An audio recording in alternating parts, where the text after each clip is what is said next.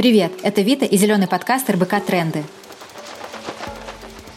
Экологическая повестка звучит все громче, и нам захотелось разобраться, что из этого правда, а что хайп. Сегодня мы поговорим о том, как перевести офис на зеленые рельсы, с каких экологических инициатив стоит начать и как разговаривать с коллегами об экологии и зеленом офисе. В этом нам поможет Андрей Сосов. Официальная должность Андрея – руководитель группы по работе с поставщиками Райфайзенбанка – а по совместительству он лидер экологического направления. На деле это означает, что Андрей отвечает за то, чтобы у всех сотрудников банка было все необходимое для работы, и чтобы это все было экологичным. Даже сейчас, когда многие работают удаленно, кажется, что офисный формат работы не исчезнет совсем. Многие компании все равно сохранят свой офис хотя бы частично. На работе мы проводим много времени, пользуемся техникой, канцелярией, обедаем, встречаемся с коллегами в переговорках и на кухне у кулера – Зеленые изменения и разговоры об экологии поэтому проникают и сюда, в наши офисы. Зеленые изменения могут происходить и снизу вверх, и сверху вниз. Снизу вверх – это когда некоторые коллеги переносят зеленые привычки из дома в офис и вдохновляют своим примером остальных. А сверху вниз – это когда сами компании задумываются о том, чтобы рабочая среда и офисное пространство становились экологичными, и поэтому призывают к этому сотрудников. Андрей, а, хотела бы у вас узнать, а, есть ли какие-то официальные нормативы и регламенты, или каждая компания самостоятельно продумывает эти пути экологизации, и как ваша компания решилась на то, чтобы стать э, зеленой? Ну, смотрите, на самом деле, действительно, наверное, существуют какие-то определенные нормативы, особенно вот, я так думаю, в части строительства новых офисов, да, вот все, наверное, слышали про различные сертификаты BRIM, Elite, как построить более энергоэффективный офис и так далее. Но на самом деле, мне кажется, я дам такой совет всем а, компаниям, да, большим, маленьким, да, не бояться, не искать каких-то там сложных э, процедур и так далее, а действительно просто взять и начать и делать.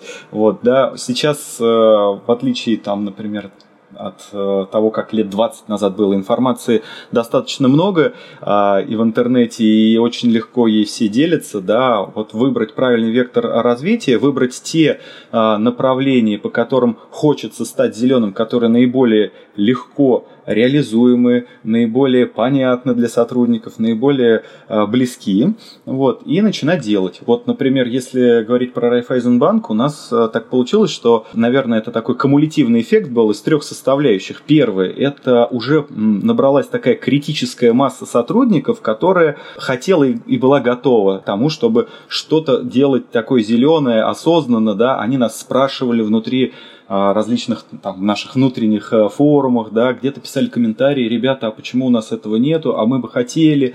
Вот. Вот. Второй момент – это, безусловно, мы сами смотрели э, за теми аспектами нашей жизнедеятельности, ну, например, в частности, если говорить про мусор, да, мы понимали, что в день одно из крупнейших зданий Райфайзенбанка э, порядка 8 кубовых контейнеров ТБО накапливает. Поэтому мы понимали, что вот этот весь объем едет куда-то на свалке, вот, а он может быть полезным. Поэтому мы в первую очередь, забегая вперед, в нашей стратегии особое внимание уделяем раздельному сбору отходов.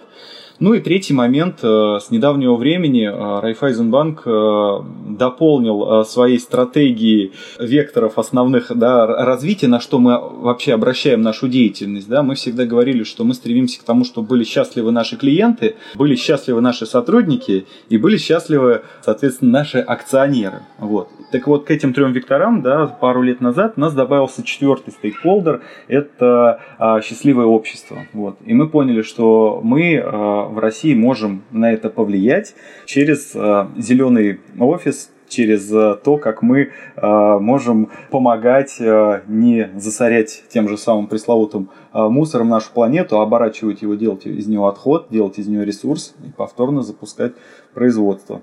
А, просто почему мне особенно интересно узнать, как это работает э, не только у людей в быту, но и в офисе, потому что мы в прошлом году, в апреле в РБК, организовывали зеленый день, проводили зеленые активности для сотрудников, и во время подготовки узнали про э, довольно большое количество подводных камней, организационных э, в том числе, что для того, чтобы просто заменить пакетированный чай на листовой или же э, экономить на электроэнергии или же на использовании воды, просить людей э, макулатуру складывать в одном месте, чтобы мы это не только в один зеленый день могли отдать на переработку, а это была какая-то ежедневная практика, это оказалось довольно сложно, в том числе как раз-таки потому, что очень много чего нужно учесть. Это и там вопросы с мебелью, с техникой, с канцелярией, питанием, командировками, закупками. И Отсюда вопрос, как вам получается все это учитывать и сколько на самом деле стоит э, озеленить офис и перейти на более экологичную рабочую среду, чтобы это было действительно не поверхностно, не показно, а работало.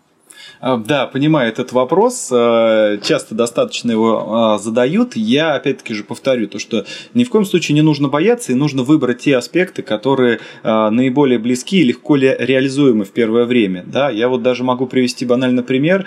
Классический способ начать экономить электроэнергию, да, это заменить там текущие во многих офисах используются люминесцентные лампы, да, кстати, они еще и ртуть содержат, в общем, не очень хорошие, на LED-светильники светильники.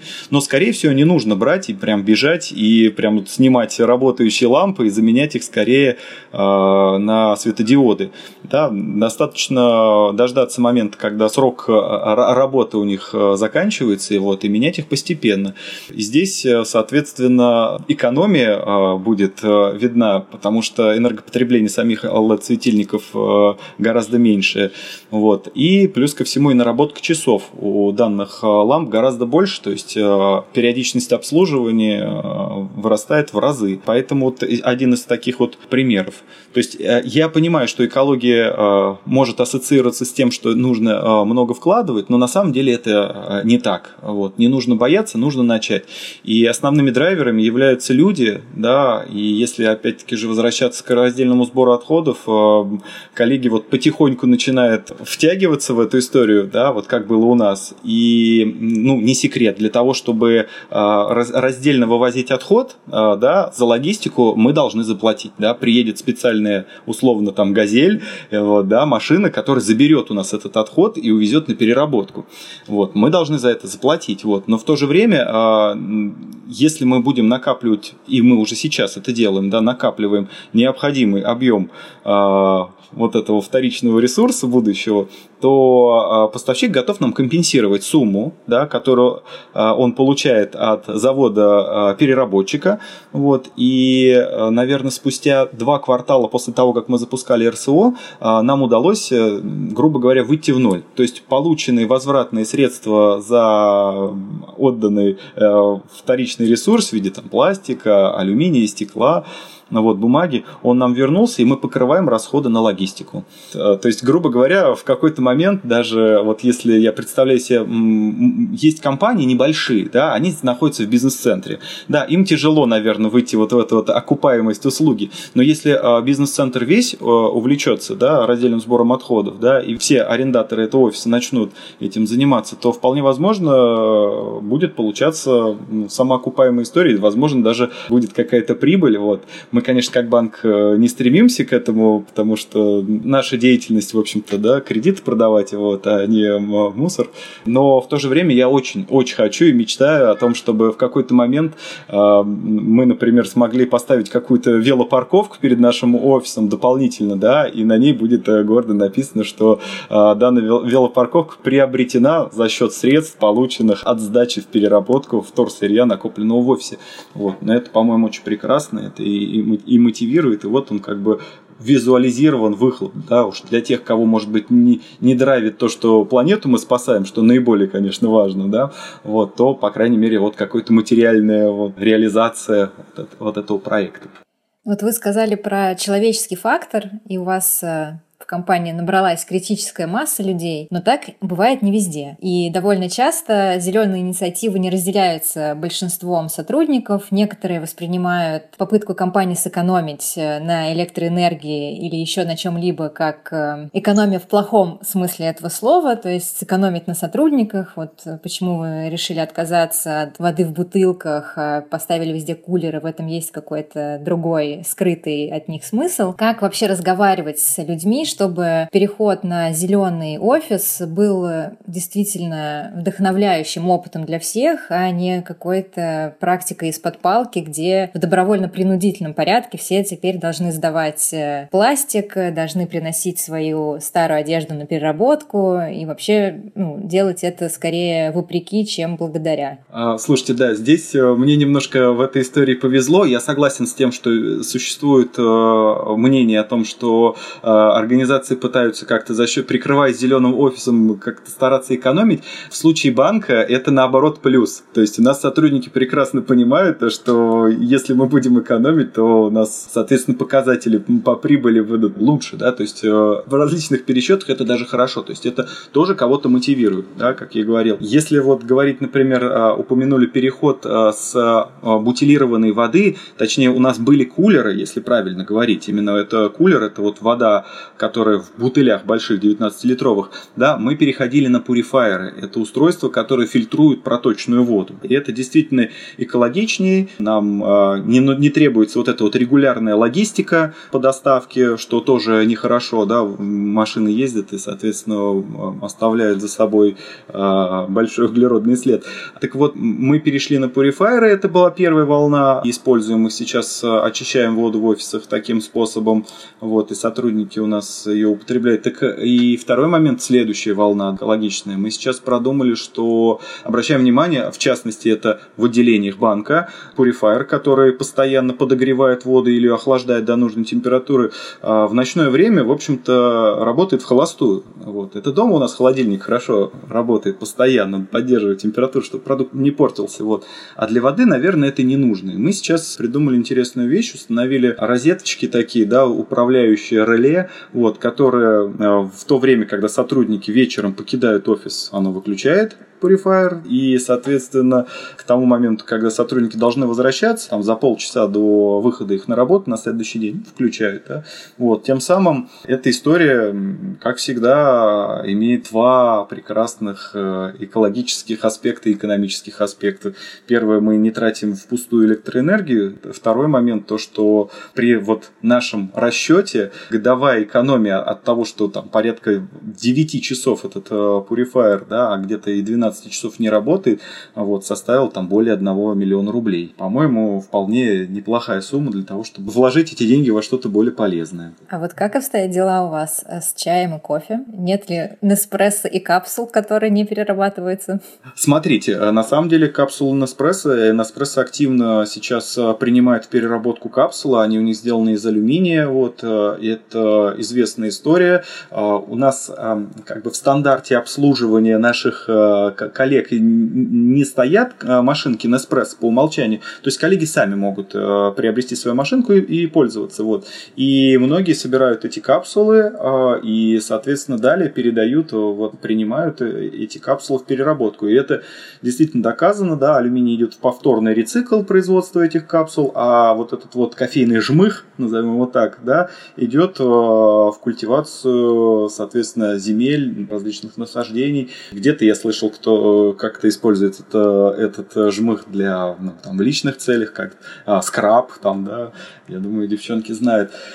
Ну вот, а в целом, а, если говорить тоже вот про кофе из, из интересных решений, а, нас сейчас активно во всех наших столовых и кафетериях используется история, что э, ты приходишь а, со своей кружкой и, э, соответственно, не покупаешь кофе в одноразовом стакане to go, который, к сожалению, к сожалению, одноразовый стакан сейчас не перерабатывается, одноразовый стакан для горячих напитков, потому что он внутри себя имеет пластиковую ламинацию, вот, и пока сложно это разделять. Очень много сейчас э, проектов э, с этим связано. Тот же, например, Starbucks объявил, по-моему, награду в 10 миллионов долларов для тех, кто изобретет наконец-таки стакан, который можно будет перерабатывать. Можно сказать, это как объявили грант. Вот. И я думаю, что сейчас многие научные организации стараются что-то придумать, вот, сделать такие стаканы. Так вот, да, а, у нас а, в кофейнях, в общем-то, подогревают это еще тем, что а, скидку получаешь, я точно не могу сказать, там 5-10%, но если ты предлагаешь свою кружку, да, соответственно,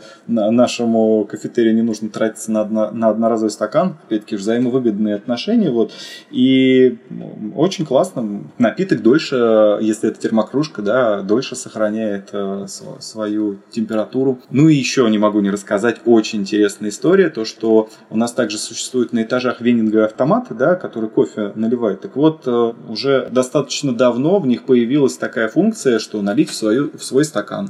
То есть подставляешь кружку, там какой-то оптический датчик срабатывает, видит, что стакан находится, вот, да, ты выбираешь, э, соответственно, напиток, да. Ну, в данном случае пока скидки нет никакой, вот, но зато как-то это тоже приятно и действительно дольше сохраняется температура в кружке. Ну, вот сейчас мы все говорим про какие-то такие около бытовые, понятные зеленые бонусы или какие-то зеленые привычки для сотрудников. Но вот, может быть, это мое обывательское представление, но банк э, довольно много всего распечатывает. И изменилась ли как-то эта практика после перехода на зеленый офис, или же это просто законодательно невозможно, и поэтому это уже какой-то вопрос будущего?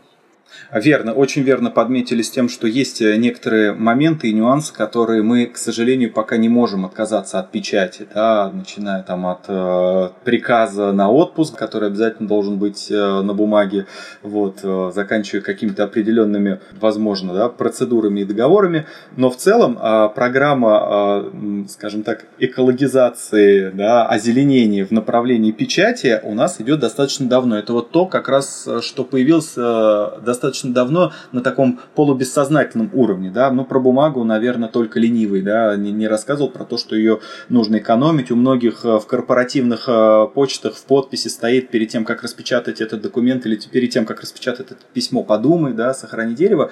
Вот, и мы в целом еще, наверное, лет 10 назад приняли, по умолчанию настроили все наши а, устройства МФУ на двустороннюю печать, то есть это, ну, реально выхлоп был, наверное, не в два раза, но где-то процентов процентов на 70 сократилось э, количество распечатанных листов. Второй момент. Мы, безусловно, сдаем э, в переработку э, нашу бумагу. Бумага, которая не имеет под собой конфиденциальность, передается в переработку через общие контейнеры по сбору бумаги. Также существуют у нас контейнеры по конфиденциальному а, уничтожению, где подрядчик также ответственно нам заявляет о том, что он эту бумагу перерабатывает. Вот, в целом это идет чуть ли не в тот же самый картон, из которого изготавливаются вот эти вот короба для конфиденциального уничтожения. Также э, мы регулярно, общаясь с коллегами, всячески пытаемся подтолкнуть на переход на электронный документооборот. И многие договоры подписывались в электронном виде, многие договоры и акты тоже проводились через э, э, электронные каналы связи, но, к сожалению, были и существовали, скажем так, э, поставщики, подрядчики, клиенты, староверы, вот, которым было это как-то сложно и тяжело, и не было времени. Так вот, к сожалению, а может быть к счастью, вот текущая ситуация с самоизоляцией, да, и с тем, что мы сейчас работаем удаленно, подтолкнула, ну, если не там в десятки раз, но в несколько раз точно подтолкнула компании переходить на электронный документооборот, потому что иначе никак не получается, да, это очень сложно с логистикой, с курьерскими компаниями, длительные задержки, ну вот, и мы сейчас видим большое количество э, уже э, наших там поставщиков и клиентов, которые уже сами к нам обращаются, то есть не мы им говорим, а давайте по электронным каналам сотрудничать, вот, теперь они к нам обращаются, говорят, а возможно или нет. Вот, это действительно сейчас лейтмотив, я уверен, не только в Райфайзенбанке, а в многих других организациях. Андрей, вы возглавляете это зеленое движение в рамках компании. Но должна ли быть выделена отдельная должность, э, чтобы озеленение и экологизация офиса проходила? Или же лучше распределять эту ответственность э, среди нескольких сотрудников, э, делать какие-то отдельные, может быть, не знаю, команды или департаменты? Как вам кажется, это работает эффективнее? Ну, смотрите, да, как и вначале я говорил, первая движущая сила – это все-таки люди, сами сотрудники, бесспорно. А здесь э, невозможно, наверное, придумать прям какую-то прям сильную фигуру или там на, нанять сразу какое-то количество людей, которые будут как полицаи ходить и заставлять делать. Да, здесь люди, конечно, в первую очередь сами проявляют желание, и э, как и любой тренд, когда появляются э, сотрудники, которые ну, начинают это делать, вот, другие начинают на это смотреть, а кто-то со скепсисом, а кто-то наоборот с интересом, кто-то робко боялся начать, но увидев, что вот коллега начинает носить свой э, мусор не из-под э, стола, выкидывая в урну не под стол, а до общей урны для СРСО, вот, ну, также начинает принимать в этом активное участие. Я могу даже э, рассказать на примере себя, когда тоже все начиналось, я лично первый решил э, попробовать эксперимент, я убрал урну из-под стола. То есть у меня была урна под столом, да, и тут интересные метаморфозы стали происходить. Я э, не буду скрывать, что первые пару дней я рефлекторно э, смятую бумажку какую-то забрасывал под стол, понимая, что у меня нет урны, не приходилось лезть под стол, ее доставать обратно. Я радовался, что это не был какой-то огрызок от яблока, и я там не испачкал пол. Так вот, да, а, в общем, мне это было очень неудобно. То есть мне пришлось тогда устроить у себя ну, в уголке стола небольшую такую свалочку. Ты когда наступал наступало время мне пойти, там, например, на кухню за кофе или там до туалета, по пути я, в общем-то, сбрасывал этот э, мусор э, контейнер. Вот через э, буквально там пару недель мне это тоже надоело, да, то есть это как какие-то лишние действия. И я провел, так сказать, анализ того, что у меня происходит, что это образуется. Вот. И вот, в частности, вот эти вот бумажки, стикеры, так называемые, наклеечки с экспресс-заданиями, как я, да, экспресс-делами, да, кому-то перезвонить в такое-то время, я просто взял и на работе рабочем столе завел себе небольшой файлик, да, Excel, где стал вбивать вот эти вот задания, которые после выполнения я стирал все. То есть, помимо того, что я, соответственно, избавился от, э, в общем-то, лишнего а, расхода бумаги вот этой, то есть это еще более экологично, да, чем сдавать в переработку, просто не использовать эту бумагу. Я и обрел новую достаточно удобную привычку, потому что я в конце дня мог анализировать вот эти экспресс-задачи, я смог эти задачи переносить на следующий день, они у меня не терялись в потоке, они не где-то не отлипали, не прилипали, я не забывал, ну, то есть только, только плюсы вот этой вот истории вот, получились. Вот слушай вас, у меня появился странный, возможно, вопрос. Э, наверное, такой же вопрос примерно, как э, что первично, курица или яйцо. Если человек э, имеет в своей повседневной жизни, ну, такой, в жизни вне офиса зеленые привычки, то он, возможно, будет пытаться их транслировать в свою рабочую среду.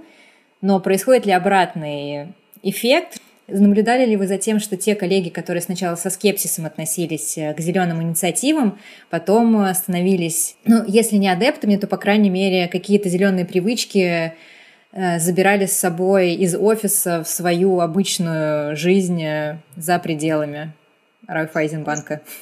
Абсолютно верно. На самом деле э, существует да, история, что и так, и так может происходить, да. И вот как я сейчас вижу, э, чаще получается наоборот. Вот тех э, людей, кто изначально приходил прям таким вот зеленым, где он этому там научился, как он в это поверил, ну, не знаю, то ли это воспитание, то ли предыдущее место работы, то ли просто вот момент вот этого осознанного созревания уже произошел. Но таких людей действительно немного. А вот обратный эффект, он гораздо более часто проявляется, и я действительно обращаю внимание, что коллеги, которым на работе стали активно участвовать там в различных проектах по РСО там, или отказу от урны, они притащили это домой.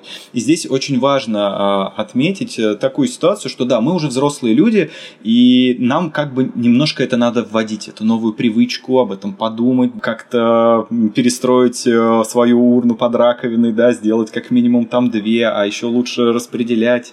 Тут как бы каждый сам в меру постепенно погружаясь, да, для себя принимает решение. Здесь, наверное, э, нельзя прям строго как-то советовать и давать инструкции, да, для кого-то должен быть постепенный вход, иначе вот такой вот стресс может вызвать апатию и так далее.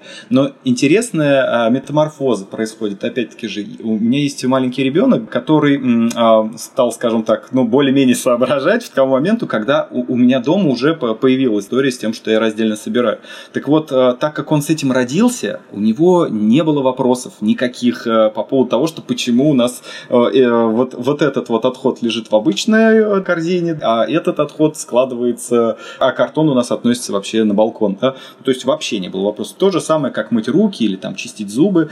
Я не буду скрывать, что я прекрасно понимаю, что даже вот те а, аспекты жизнедеятельности, которые я назвал, такие как там мыть руки, они там, допустим, до, грубо говоря, до марта месяца, ну, к сожалению, не 100% определенной исполнительностью, там, да, есть кто вот прям вот, вот очень заморочен, но действительно есть кто не всегда мыл руки. Вот опять-таки же, текущая ситуация, мне кажется, увеличила процент э, людей, кто теперь задумывается о том, как часто надо э, все-таки э, ходить к раковине, да, и, соответственно, как можно меньше трогать лицо. Ну вот, ну, интересная история. И действительно, что хочу сказать, если вот лет 10 назад, наверное, да, когда тебя видели раскладывающим, где-то сам сортирующим мусор, могли покрутить у виска и подумать, что, ну, какой-то фрик там, да, вот заморочился и делать ему больше нечего, и время свое тратить и так далее, то сейчас это на самом деле уже в порядке вещей абсолютно нормально, когда люди сортируют, когда люди залезают, я вот замечаю, коллеги мои залезают в э, урну с бумагой, достают оттуда смятый картонный стаканчик и перекладывают его в несортируемый отход, понимая, что он, к сожалению, не может переработан, и они вот, в общем-то, занимаются даже такими вещами, вот, ну, то есть никто уже по пальцам виска не крутит.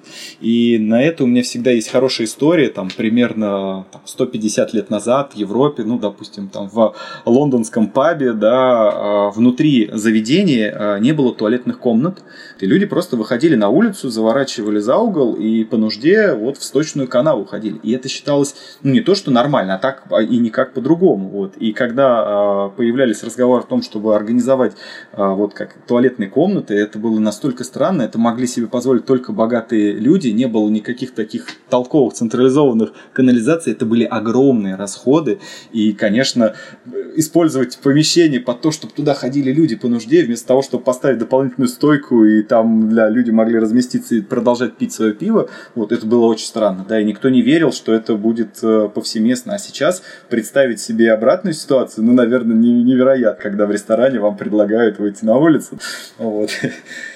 Так что я думаю, что раздельный сбор отходов это да, и ответственное отношение к отходам. Буквально через несколько лет э, будет абсолютно нормой для всех, не только в крупных организациях, но и и дом. Еще расскажу пример. А, был на одной из конференций, где а, коллега рассказывала о том, что а, вот посмотрите фотографии, да, и на фотографии такая свалка, в общем, не очень. Как вы думаете, где это и какой это год? Было много версий, да, и я вокруг да около не буду ходить. Это оказалось Швейцария, 2004 год к примеру, тоже, да, одна из там, лидирующих стран по, скажем так, по уровню жизни в Европе, вот, и вот у них такое, такая ситуация была там в 2004 году, вот, показали фотографии, что уже, соответственно, было спустя 10 лет, 2014 год, да, в общем, выглядит это вот, знаете, как э, такой чистый опрятный склад логистической компании с наливными полами, да, где все аккуратно в тюки разложено, расставлено, вот, что-то идет на переработку, что-то идет там в дальнейшем, возможно, на ожидания, но не принципиально. Главное, что это производство выглядит настолько прекрасно и хорошо, что дает рабочие места, что там даже конкурс за рабочее место. То есть, представляете, чтобы сортировать мусор, да, и работать на этом заводе, где высокотехнологичные аппараты э, разбирают эти отходы, но вот для этого нужно еще пройти некий конкурс.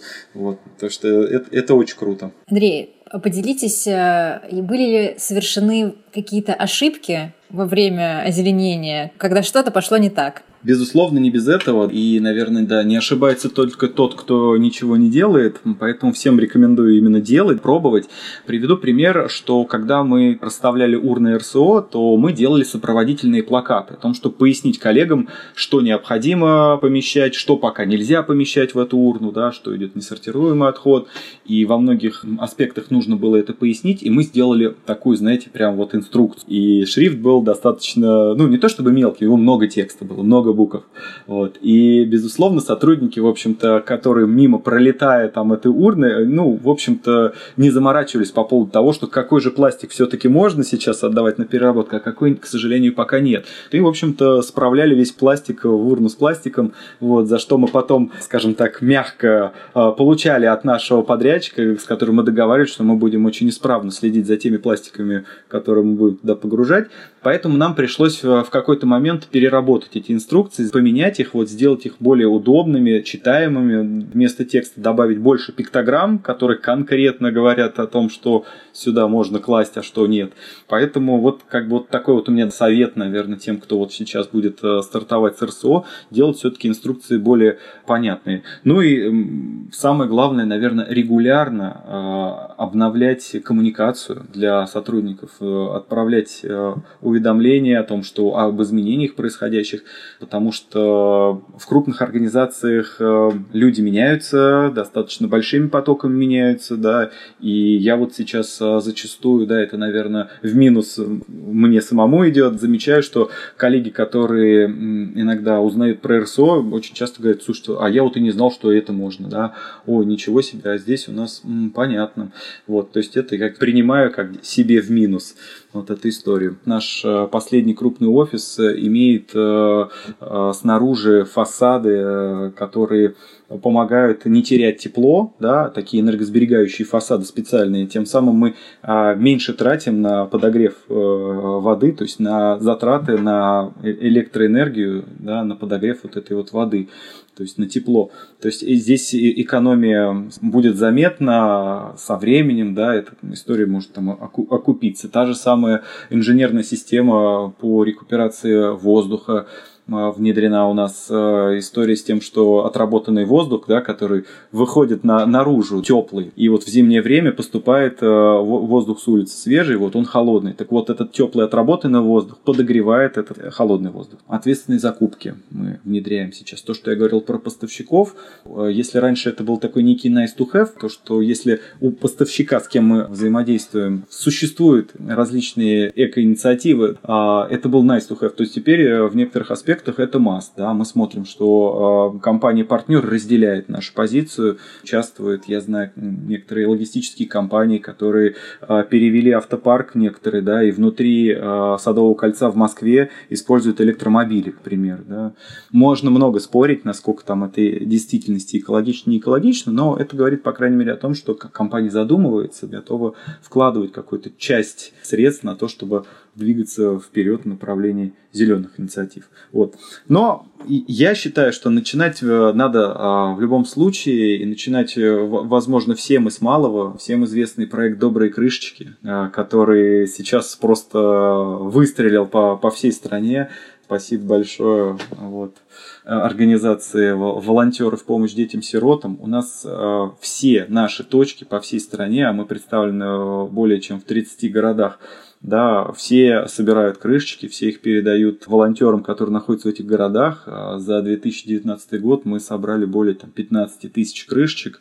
Вот никого там не заставляем, но вот просто люди проявляют. Это очень удобно и как бы понятно. Э, я скажу, это не будет секрет, когда я приношу свои крышечки. Я могу их, конечно, сдать дома, да, у меня есть рядом с домом магазин один известной сети, который тоже принимает эти крышечки, но нет, я несу свой пакетик с крышечками на работу и ритуально по одной крышечке в течение там, двух минут, а контейнер у нас стоит на главном входе в здание, где работают две с половиной тысячи сотрудников, да, я погружаю эти крышечки одну за одной, вот, смотрю в глаза проходящих мимо, и обязательно кто-то подойдет и спросит меня, что ты делаешь, зачем ты это делаешь, вот. Кто-то с укором скажет, ничего себе, сколько ты пластика ты производишь на свет, да, неужели ты столько его потребляешь, да, многие инициативные ребята сейчас меня за это поругают, вот. Но здесь как бы задача немножко другая, да, безусловно, безусловно, переходить на следующий этап отказа от потребления. Но это действительно следующий этап. Да? А сложно так вот перескочить и сразу бац и стать вот настолько ответственным, чтобы вот э, все перестать потреблять, носить все в руках, без пакетов и тому подобное.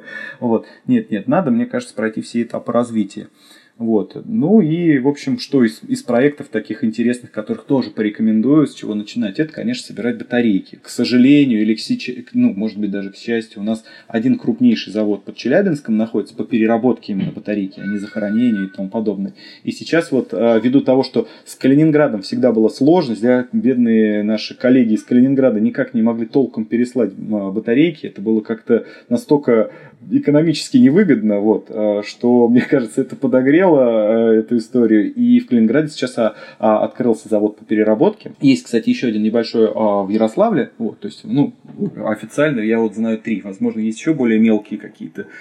Ну вот, мы стали собирать, и вот результат э, за 2019 год э, более полутонны вот этих вот батареек мы собрали. Это, конечно, колоссальное количество, это, а так это могло бы лежать, к сожалению, где-то там на свалке вот, и отравлять воду. И, в общем, всех призываю стартовать, вот, не бояться.